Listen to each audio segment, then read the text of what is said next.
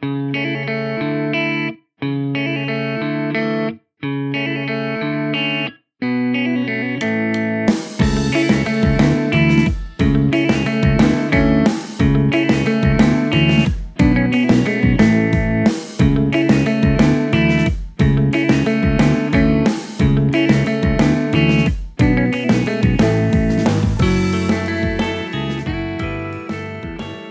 にちは、海星です。新しい地図帳の見方、本日もスタートです。今回は、和歌山県の地図帳の見方。近畿地方の南に位置する紀伊の国、いわゆる紀州、紀伊半島の紀伊の国、本州最南端、県庁所在地は和歌山市。の和歌山の地図帳の見方。ということでやっていきたいと思います。和歌山には僕自身何度かいや何度もありますね訪れたことは。結構な数あります。かなり馴染み深い都道府県の一つだと言えると思います。まあ僕は奈良県生まれ奈良県育ちちょっと京都で行ってまた今奈良県みたいな、まあ、関西にずっといるそして奈良県に軸足を長く置いている人間ですからまあ和歌山県奈良とも面しています。まあ面していると言いつつも和歌山は大阪との結びつきが非常に強いと思っております。奈良県民が和歌山に行く際は基本的には電車などを利用して大阪を経由して行くというのが基本的なルートだと思います。奈良から直接和歌山に電車で行くことはできません。電車では行けないんですが奈良から和歌山に直接行くことは不可能ではありません。一応道路はつながっていますし公共交通機関としてはあの日本で一番長い路線バスが奈良県は大和八木という、えーバス停から和歌山は新宮というところまでを走る八木新宮特急バスという、えー日本一長い路線バスが奈良と和歌山を走っております。路線バスなんですよこれ。特急と言いつつ。まあというかバスに特急ってなんだって感じがしますよね高速バスではないつまり路線バスなんだっていうことなんですけど八木新宮特急バスの停留所の数、えー調べましたところ166個166回止まるそうです。まあ、止まるというか、まあ、166のバス停を通じていくと。端から端まで乗った際にかかる料金は5250円。えーバス停の運賃箱に5250円を入れたことは皆さんありますか？というか、1000円以上をね、路線バスで入れたことってないですよね。えー所要時間は大和八木から新宮まで約6時間半と。えーこれはすごいですね。1日の4分の1かかりますから、24時間のうち。新幹線なら、東京から新函館北斗駅まで行ったとしましょう。これね、4時間半なんですよ。まだ2時間もあります。東京から逆の方向に行きましょうか。鹿児島中央駅まで行ったとしましょう。東京駅発鹿児島中央駅着。これでちょうど6時間半です。はい。八木新宮特急バスなら、奈良の真ん中から和歌山の西の端っこという、えー まあ非常に特徴的な路線バスが走ってますね。えーまあ今日はこの辺でやめておきましょう。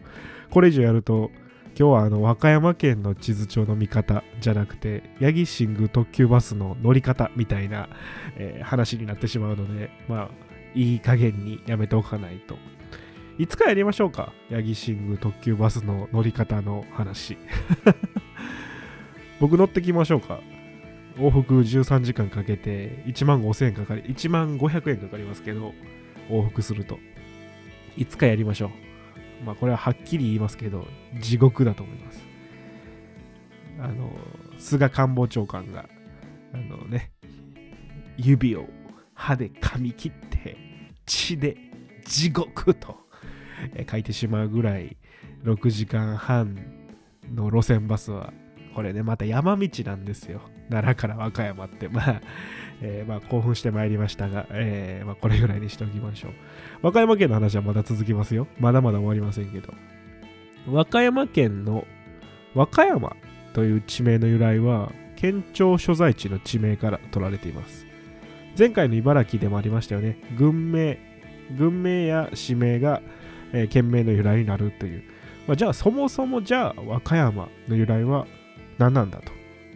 ものすごく古い時代にはこの辺りは岡山と呼ばれていたそうです。今では中国地方に岡山県がありますがなんか偶然なんでしょうか？面白いですね。この岡山が、えー、変化していって和歌山になったと。で岡山はあの岡村の岡なんですけどその後和歌山が若いっていう字だった時代もありそうです。でそういった変遷をたどりながら羽柴秀吉豊臣秀吉ですねがこの場所に築城を行いました。城を作りました。その城の名前を付けるときに和歌山という命名が和歌山城という城の命名をしたんですけどそれの由来が和歌山市の南の方にある和歌の浦という景勝地があります。そこから取って和歌山としたそうです、まあ、浦というのは海というかまあそういうような、まあ、浜というか海を意味しますから、まあ、それを山に変えたというえ秀吉ちょっと浅はか まあ浅はかと同時に分かりやすいですよねえー、若野浦があるから、じゃあこの山、この城、この山の上にある城は和歌山だというようなのは、まあ、わかりやすいし、浅はかですけど、秀吉の、まあ、性格というか、そういったものがちょっと見えるような気は僕はします。泣かぬ,、ま、泣かぬなら、泣かせてみせよう、ホトトギス。ですか。じゃあ、若野浦、ならば山だろう、和歌山、じゃ。まあ、あんまり上手には読めてないですけど えー、そして、若の浦に潮道くれば肩を波、足へを刺して手綱き渡るという和歌が万葉集には読まれております。しかし、万葉集における今読ませていただいた和歌の浦に潮道くれば肩を波の和歌の浦の和歌は、えー、和歌の字が若いの和歌なんですよね。えー、若花田の和歌です。えー、若野原の和歌です。えー、同一人物を言うておりますけど、現在のお名前は浜田勝さん、えーね、トラウエと書いて浜田勝さんっていう方が今いらっしゃいますけど、あの和歌なんですよ。若い方の和歌。若年の弱。はい。で、この若年の弱と書かれる和歌の裏が万葉集に読まれた。つまり和歌になったということから和歌の字が変化し、今の和歌。まあ、日本の歌というような意味の和歌になった。それがこういうふうにやっていくと。万葉集に読まれ読まれているぐらいですから、和歌の浦自体はかなり昔から名前としてはあったということがわかると思います。で、その和歌の字が変化し、和歌の浦から、えー、和和歌山というような地名が生まれ、もともと岡山であったりとか、和歌山っていうようなえー、若い山と書いて和歌山みたいな地名もあったそうで、まあ、それが現在の和歌山県という地名に落ち着くという、まあ、景勝地の名前が時代を経ていくことにこうどんどんこう大きな地名になっていき、まあ、現在では地名になっているという非常に大きな面白い変遷だなというふうに僕は個人的には今回思いました。同時に最初に紹介したようにこの辺りの山のことを岡山と呼んでいましたよとか若い山と書いて和歌山と呼んでいましたよっていうのももしかしたら秀吉は和歌の裏から和歌山と取ったかもしれないですけどもっと昔の人がもっとその場に住んでいた人が昔からその若い裏があるということはじゃあ若い山があるじゃないかっていうような秀吉と同じ発想をしていたのかもしれないなと思うと非常にこうね豊臣秀吉が名付けましたっていうとものすごいなんか大きな名付け方に思いますけど、でももともとここには和歌山、若い山っていうのがあってねっていう話になると、秀吉と同じ発想の誰かがいたような気はします。僕は最初に和歌山には縁がありますよっていうような話をさせていただいたんですけど、この和歌の浦とか、まあ、和歌山城の方ではなく、えー、白浜というような、白浜町という場所があるんですけど、和歌山市からは南に約1時間から2時間ぐらいかな、移動したところにあります。白浜町。まあ、パンダがいっぱいいるアドベンチャーワールドとか、熊野古道、千畳敷、まあ、南紀白浜、観光の街ですね。白浜町にはよく訪れていたんですが、まあ、和歌山市であったりとか、